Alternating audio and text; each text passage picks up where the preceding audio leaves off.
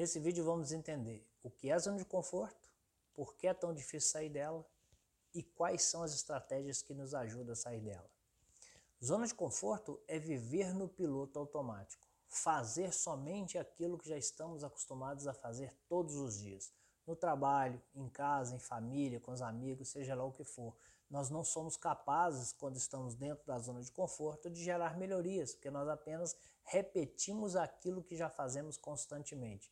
Zona de conforto é viver no piloto automático, é não sair da vida automática e deixar que aqueles hábitos nos conduza.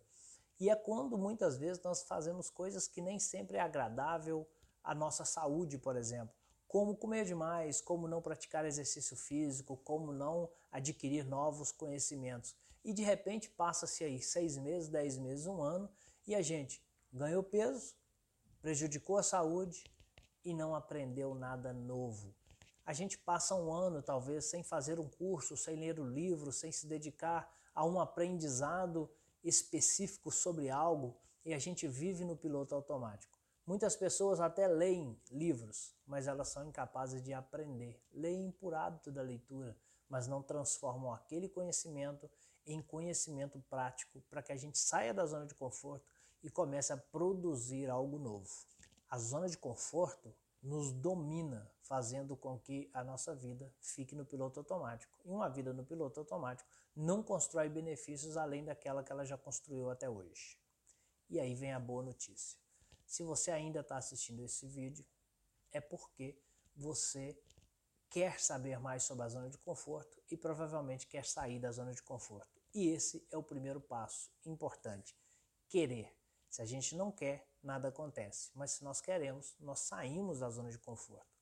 O segundo passo sobre a zona de conforto é nós entendemos, na verdade, é nós esquecermos aquela teoria dos 21 dias. 21 dias é apenas um número e não necessariamente nós vamos mudar os nossos hábitos para sair da zona de conforto em 21 dias. Eu vejo muita gente se baseando nesses 21 dias para sair da zona de conforto. Pode até de repente estar tá funcionando para algumas pessoas, mas pode não estar funcionando para a grande maioria das pessoas. Os hábitos, para que a gente consiga entender qual é o prazo, qual é o tempo para que a gente possa mudar de hábitos, vai depender das pessoas e dos hábitos. Vai depender do contexto, vai depender de algumas situações muito específicas. Uma pesquisa feita em Londres, na Universidade de Londres, chegou a uma média de 66 dias para se mudar o hábito. Quer dizer, já que é uma média que algumas pessoas demoraram muito mais tempo que isso e que outras pessoas demoraram muito menos tempo que isso. Então, como exemplo, tinha pessoas que é, tiveram mudanças de hábito com 18 dias e tiveram pessoas que tiveram com 256 dias. Por isso, uma média de 66 dias para mudança de hábito. E também é só um número, como você pode ver. Então, pode ser que eu leve 10 dias, que eu leve 30 dias, 100 dias para mudar um hábito. Agora, duas coisas são extremamente importantes para que a gente realmente consiga é, fazer as mudanças de hábito que nós precisamos e com isso nós saiamos dessa zona de conforto. Primeiro dele, o primeiro item dessa, desses dois itens é a persistência. Hábito é formado por persistência. Tudo aquilo que já é hábito na nossa vida é porque nós repetimos, repetimos, repetimos, repetimos e hoje continuamos repetindo sem sequer pensar naquela, naquela situação específica. Então a repetição é o primeiro. Por isso 21 dias, 60 dias, 100 dias, mas é necessário repetir. Por quanto tempo? Até que esse hábito novo se forme. É, a segunda coisa é dificultar a zona de conforto e facilitar a solução para o novo hábito. O que, que eu quero dizer com isso? Se você está fazendo uma dieta e não pode comer doce, por exemplo, não tenha doce em casa.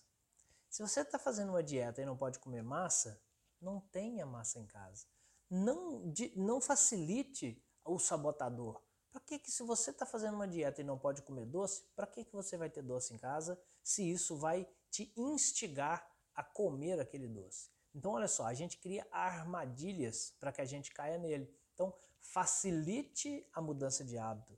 Deixe essas coisas longe de você. Se você quer criar um hábito de um exercício físico, alguma coisa assim, Por exemplo, se for de manhã, ao acordar, já deixa, ao ir deitar no caso, já deixa a sua roupa de ginástica à sua vista. Levante e olhe para aquilo.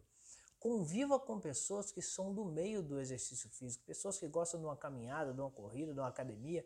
Conviva com essas pessoas, porque essas pessoas vão te levar para lá. Então, facilite aquilo que vai fazer, ajudar na sua mudança de hábito e dificulte aquilo que, vai, que é o sabotador, aquilo que vai prejudicar a, essa mudança de hábito. E eu falei em duas coisas, mas eu quero citar a terceira.